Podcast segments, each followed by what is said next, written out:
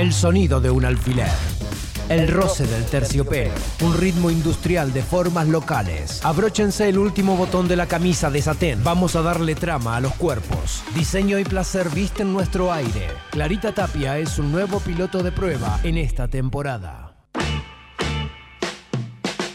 Pienso en la posibilidad de reconvertir la estructura de un cuerpo y pienso en un robot, un mito, un corazón roto, un cuerpo con tres brazos, un cuerpo pulpo, una sirena, una coreografía, una marcha, un simulacro, una transición, una caja de hormonas, un video, una fotografía, una riñonera, un cyborg, un abrazo, un audio de WhatsApp, una pista de baile, un latido, un órgano trabajando, una mandíbula masticando, un dispositivo activo, una amenaza, un secreto.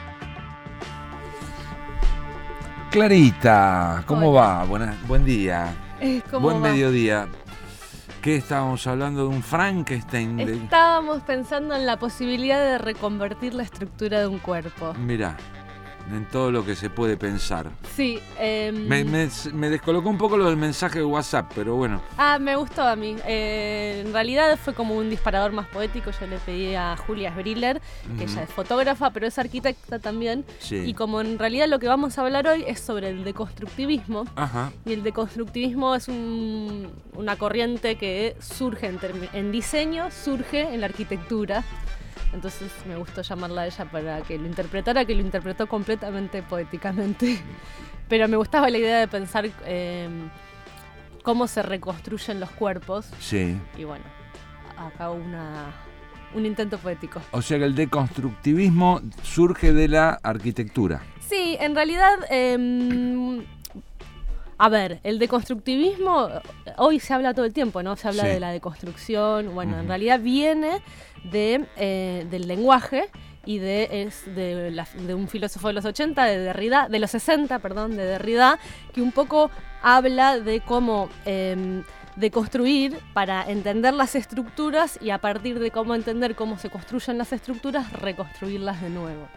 Pero bueno, em, este este, esta corriente, digamos, va a tener una mirada muy clara en la arquitectura y en el diseño. Em, me gustaba lo que decía Julia cuando decía un pulpo, y yo pensaba, hay una frase de Rei Kawakubo, que es uno de los diseñadores de moda del deconstructivismo, que dice, la gente nunca es simétrica.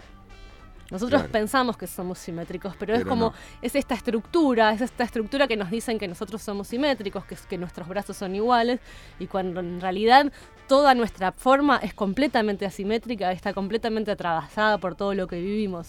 Entonces pensar en deconstruir el cuerpo me parecía como un disparador para repensar la moda desde, desde nuevas formas. Entonces, bueno, eh, lo que te contaba, el deconstructivismo surge en la arquitectura y que un poco lo que plantea es romper esta lógica de las estructuras que nosotros estamos acostumbrados a pensar, ¿no? El ortogonal, eh, la idea de que las cosas tienen cierta simetría o ciertas proporciones. Un ejemplo de, mm, de constructivismo es Frank Gehry, que es el que hizo el Guggenheim, por ejemplo, de Bilbao, que es como una estructura toda de chapa plegada, curva, o de repente uno empieza a ver eh, edificios que pareciera que el piso no está derecho. Y que en realidad son todos efectos visuales. Después podés caminar, digamos, son arquitecturas que se pueden eh, transitar. Pero un poco lo que plantean es, eh, es como romper estas estructuras para volver a. para, para descolocar al al usuario, al, al que está al habitante, al, observador. En realidad, y un poco lo que se dice es que cualquier deconstrucción arquitectónica necesita del arquetipo de la construcción original. Este, y algo hay que deconstruir. Exactamente. Pero bueno, en moda es un fenómeno que surge en los 80 y es como es una de las primeras expresiones antimoda, podríamos decir, ¿no? Lo que se llama anti-fashion y hay un libro que se llama, a ver si lo encuentro rápido, eh, The Constructive Fashion, o sea, moda deconstructivista, el hacer de las prendas sin terminar, reensambladas o recompuestas. Eh, tenía el nombre de la autora, pero no lo Se perdió. Era algo así. Y bueno, y un poco surge en esta idea de como un manifiesto anti-fashion, anti-tendencias tradicionales, sobre todo poniendo en crisis la, la, concepción de belleza y la concepción de la belleza como formas orgánicas y formas de la naturaleza, ¿no? Entonces, en el momento en que alguien te dice, la gente nunca es simétrica, es repensar todos los cánones que nos presentan para aprender la forma desde la simetría, por ejemplo, ¿no? Todo, Uno estudia visión, estudia cualquier eh, clase de, leyes de diseño y siempre el eje de la simetría es, importante, o romperlo, pero siempre se trabaja con, ciertas normas de la forma. Y bueno, y mm, dentro de los deconstructivistas, los quizás los más conocidos sean Rey Kawakubo, que es la diseñadora de Camp de Garzón, Martín Marcela, pero también Karl Lagenfeld, por ejemplo, el que se murió hace poco, que fue el diseñador de Chanel, Dries Van Noten, que es un diseñador más de la zona del norte, de Europa, obvio. Em, estamos hablando de los Europa siempre cuando empezamos. Pero bueno, eh, yo quería, invité para esto porque acá para salir de Europa y volver a Argentina, La Plata, Tierra del Fuego, invité a una diseñadora que ella es Juliana García Bello, que está acá. Hola, Juliana. Hola. El apoyo logístico de hoy. El apoyo de hoy. ¿Cómo están? ¿Todo bien? ¿Cómo te va? Bien. Y bueno, ella en realidad, ¿este año fue o el año pasado que presentaste una línea de indumentaria en...? Eh, eh, fue este año, en febrero, eh, quedé ganadora del concurso Autores de Moda BA, eh, que te habilita a tener una pasarela en Bafui, que es una de las plataformas más grandes de moda en Argentina. Y mm, de todas maneras ya venía trabajando, yo trabajo desde, desde el 2013 más o menos, que fue mi primer pasarela, como con esta misma lógica, si bien en esta colección se nota mucho el de constructivismo en la indumentaria. Bueno, y ella en realidad en esta pasarela yo la, vi por internet, lo que hacía y me encantó, hizo toda una línea de ropa, si querés contar un poco, en donde al parecer, contanos un poco mejor vos, pero lo que haces es como desarmar prendas y rearmarlas, ¿no? Sí. Ah, eh, con el tiempo, em, después de mis, últimas pasarelas, eh, como que estaba con muchísimas dudas de dónde venía mi inquietud acerca de como de la ecología y de y de la forma de construcción que yo tenía a la hora de, abordar la indumentaria y a la hora de generar un cuerpo y un personaje y un, y un ser habitante de la indumentaria. Y me di cuenta que venía como de mi infancia, mi abuela me envió muchísimas encomiendas desde La Plata, Tierra del Fuego, y en las encomiendas eh, siempre iba una prenda, mis abuelos son de clase media baja, y, y me mandaba prendas con, con indumentaria que ya no estaba en uso o quizás algún tapizado de algún sillón o algo que, de repente tenía mucha tela y no, y no servía más, mi abuela me mandaba vestidos hechos con esas telas. Entonces cuando empecé a ver mi, mi como mi registro de, toda la, información esa que yo tenía en fotos y todo eso, empecé a cuestionar como, ¿de dónde, quién me hacía esta ropa? Y mi mamá me dijo, fue la abuela. Y bueno, y, eh, un día llego a la casa de mi abuela y me dijo como que estaba aburrida, tiene 79 años mi abuela, y le dije que hagamos una colección. Y, bueno, y empezamos a hacer una colección con ropa que nos donaron los vecinos de ahí de la casa de mi abuela y ropa que me habían donado mis amigos o gente que de repente sabe que me gusta la ropa de segunda mano. Y, nos pusimos a coser. Eh, agarramos ropa o una sábana o una cortina o cualquier tela que sirva para hacer indumentaria y hacemos ropa con eso. Eh, deconstruimos y en la forma de construcción a mí me gusta guardar cierto registro de esa prenda anterior que hace que vos tengas contacto de que eso no es una tela cualquiera y que esa prenda si yo no la agarraba estaba en la basura. Entonces me gusta dejar ese registro de lo anterior o que quizás esa marca que, que que hizo tanta ropa y que se desechó, no se está haciendo cargo de sus desechos. O sea, no se está haciendo cargo del desecho que generan los usuarios cuando compran su ropa y no, no saben después qué hacer. Bueno, ese circuito es una nueva forma de generar indumentaria que, existe mundialmente, que se llama ropa circular que cuestiona la, la, circularidad de la indumentaria una vez que está en desecho. Entonces, bueno, me gusta trabajar con, con ropa en desuso. No, y es muy lindo porque, bueno, ella se nota mucho cuando vos ves las prendas eh, ciertas técnicas de, lo artesanal, incluso del tipo de costura de abuela, ¿no? Yo veo, por ejemplo, ella hace como unas prendas que además son unisex, ¿no? O, o, no tienen talles. hay un trabajo sobre la moldería. Sobre el cuerpo en general. Una vez que yo me egresé, mi, mi tesis de universidad quedó seleccionada para semillero uva y en esa tesis de, universidad eh, me cuestionaba un montón. Yo mido unos 50, eh, soy mujer y me gusta vestirme como bastante varonil, entonces para lo que es el, convencional de lo que piensa la gente. Y bueno, y me cuestionaba un montón eso, como que yo no entro en los talles eh, que propone la moda en Argentina y, no consigo ropa que realmente me interese. Entonces, desde, el, desde el 2013 vengo trabajando, desde el 2012 en realidad vengo trabajando bastante sobre el ad gender, que es como una tendencia mundial que, habla sobre el no género, como en la indumentaria no es unisex, sino que es no género, como que no existe el género de ningún estilo, que cualquiera se puede poner un vestido, si así lo desea. Y, bueno, y también pensar como el, el, sin talle, ¿no? Talle universal. Me gusta llamarle talle universal porque es un talle en el que entra cualquier persona de cualquier contextura física y con ciertos eh, tipos de avíos o apliques o, ajustes, la persona adhiere la prenda a su cuerpo como la quiera sentir, pero bueno, eh, buscando cierta libertad en los talles. Claro, si ustedes googlean la, ropa de ella, García Bello es tu página, sí. Em, van a ver que son como prendas que tienen como siluetas muy holgadas y que tienen en los laterales como unas tiritas. Unas tiritas. podrían ser avíos que permiten que uno se lo ajuste a medida o tienen como todos sistemas más de un estilo tipo kimono que permiten como otras, otras siluetas u otras formas de envolver el cuerpo. Y a mí algo que, bueno, justo recién lo terminaba de decir, pero me olvidaba, era, eh, hay algo de la técnica de lo artesanal que para mí en tu obra es como re, es, como si, apareciera tu abuela, ¿no?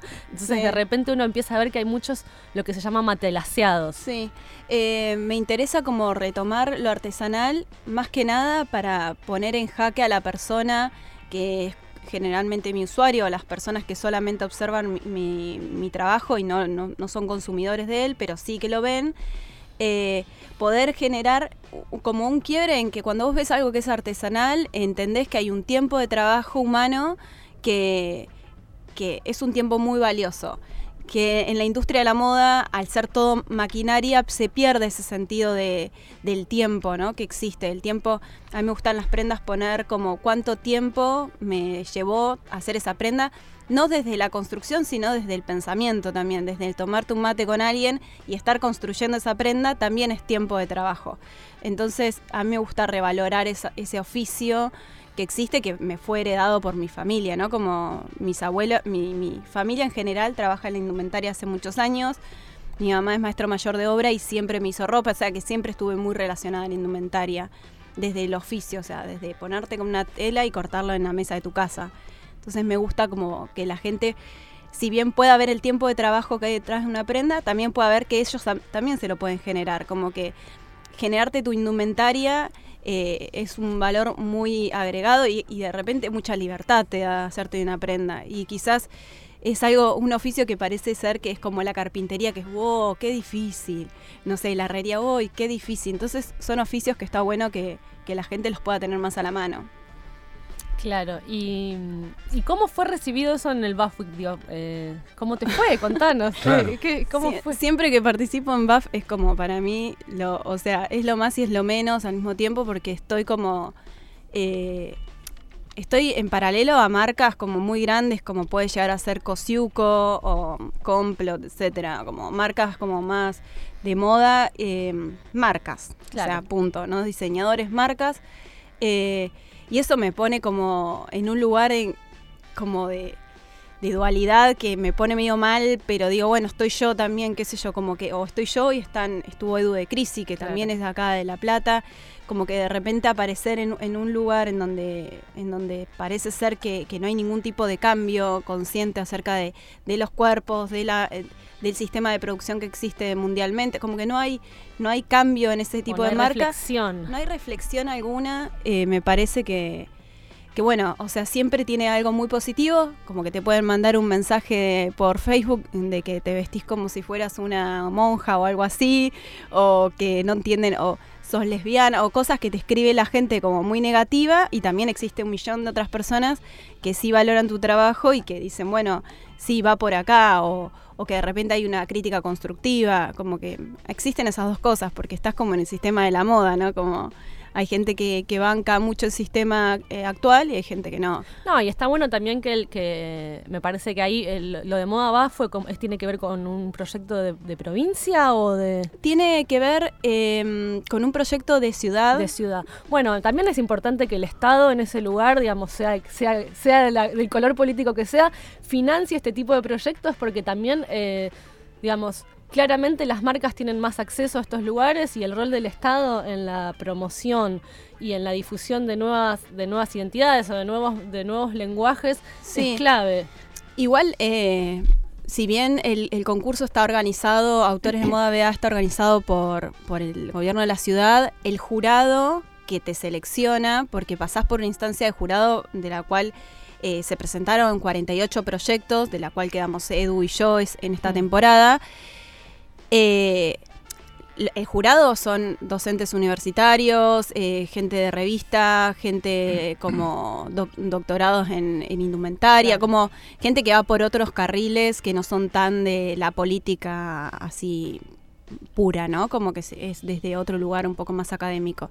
Y eso hace que nosotros estemos ahí, ¿no? Claramente, no es que eh, dijeron, ay, qué divino, se viene el rosa, o porque me ha pasado en otras pasarelas que, ay, ¿estás usando blanco porque se viene el blanco? No, o sea, estoy usando blanco porque lo amerita el concepto. ¿Y, cuál es tu diálogo con la moda? Porque, digamos, más allá de eso, me parece que tu, tu línea, digamos, si bien tiene todo un relato súper personal, en términos de, identidad, de vanguardias, se marca como en las vanguardias europeas o en las vanguardias más de la moda. ¿Cómo dialogas vos con eso? ¿Tenés consumís? Tenés, te, ¿Mirás revistas? ¿Te interesa? ¿O es simplemente que te sale así? No, eh, durante mi, mi, pasaje por, por, mi estudio de grado, eh, yo era muy fanática de diseñadores eh, orientales como es Reiko Akubo o como es Yunda Watanabe, como muchos diseñadores muy orientales que cuestionan como eh, los cuerpos, que cuestionan la forma de habitar una indumentaria, que cuestionan también las formas de construir indumentaria, las formas de pasar, cuánto tiempo tarda una indumentaria en estar en el, eh, a llegar a hacer eso, eh, de los procesos de producción, como que me interesa mucho eh, el orientalismo en un montón de aspectos, no solamente de la indumentaria, sino como del arte. Entonces siempre estoy como muy eh, agarrada de esos conceptos. creo que tiene un montón que ver, siempre lo nombro, es como soy del sur y también da otra tranquilidad vivir en el sur como de mi forma de ser que hace que yo también haga eso, ¿no? Como me gusta que la prenda que sea muy consciente, que sea consecuente con lo que pienso, ¿no? Que no es que sea eh, un fat fashion que va saliendo y me dicen, ay, tenés esta, me la volvés a hacer. No, o sea, no se vuelve a hacer la indumentaria, son piezas únicas. Entonces, eh, sí, me, sí me guío, me contengo, digo, ¿no? Como me contengo con, con, otros mercados como puede llegar a ser el europeo o, mercados eh, asiáticos en donde sí creo que estoy como contenida yo, como que siento que hago algo que me sale hacer algo más parecido a eso. Y bueno, como que me siento contenida desde ese lugar. O sea, sí observo y, me da tranquilidad. Un poco como no pensar que estoy loca y estoy haciendo obra de arte todo el tiempo. O sea, eh, últimamente me, identifico como artista y no como diseñadora porque me da esa libertad, como que de repente puedo hacer piezas que son recontra únicas, que son accesibles, pero que son piezas únicas y que no va a haber otra y que está bajo un concepto muy fuerte. Entonces, eh, sí, veo, veo, me gusta ver mucho eh, blogs, me gusta seguir diseñadores de afuera emergentes, sigo muchas universidades de afuera, eh, tengo mucha relación con gente de afuera porque mm, hará dos años atrás eh, estuve en el London Fashion Week y eso hizo que también se visibilice mi trabajo afuera. Entonces eh, tengo como un cierto apoyo así de contenedor de, los creativos eh, europeos. Así que por eso se ve medio así. Pero bueno, bueno, súper interesante. No sé, yo, te- yo tendría miles de preguntas. Sí, a mí más, me pero- queda una porque estuve googleando a Juliana. ¿Qué es el cascote abandonado? Ah, eso, me Ah, encanta. Cascote abandonado, yo tengo dos, dos trabajos en paralelo, una es, es como mi trabajo indumentaria y otro es mi trabajo eh, de obra o de joyería contemporánea, que trabajan en paralelo, ¿no? Cascote abandonado es una obra que, que surge de una clínica que hice eh, con la curadora y artista joyera Francisca Cueitel. eh, y bueno, y hablo de- del abandono de una familia así, eh, a un hijo, o sea, un hijo abandonado. Eh, habla de mi historia, entonces, eh, y de cómo mi, historia puede atravesar otras historias, ¿no? Me gusta siempre tratarlo autorreferencial para que el otro se, sienta como contenido emocionalmente, ¿no? Como, bueno, una historia personal siempre habla de otras. Y bueno, el cascote abandonado habla de eso.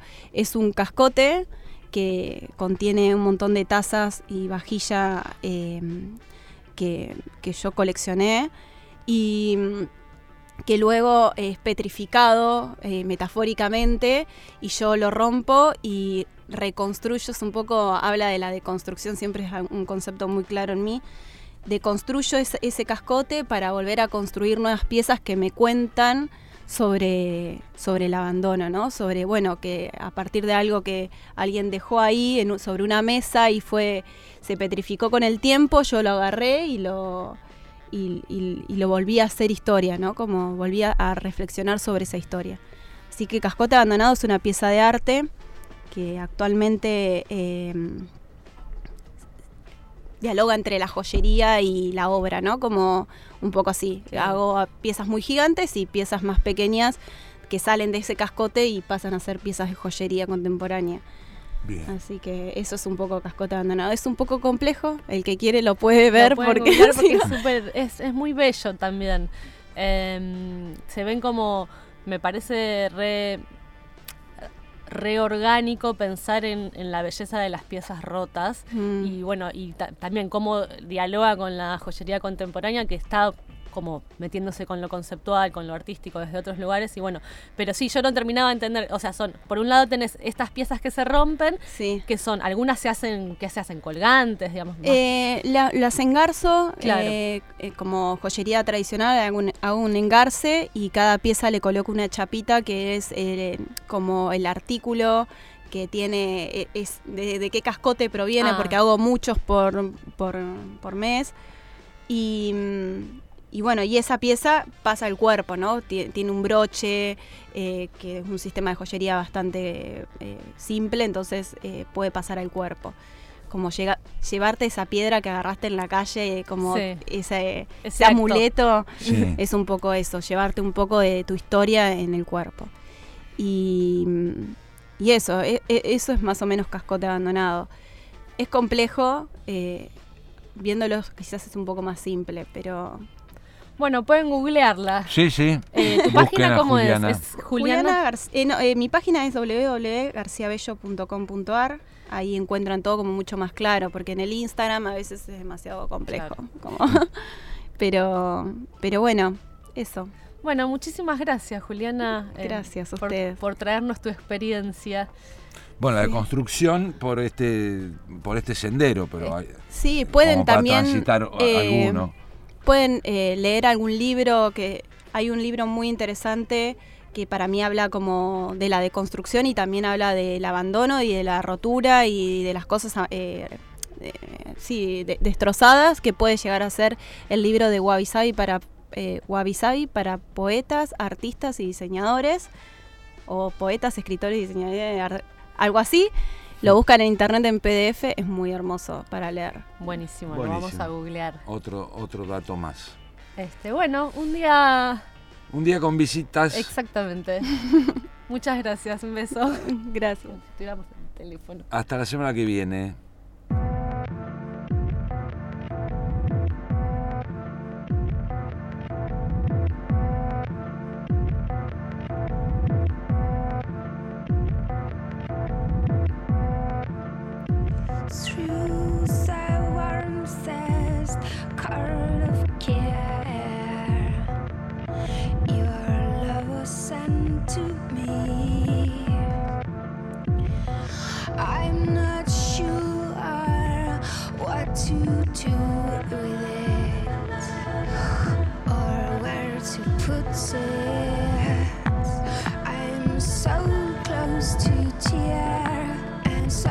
Close to simply calling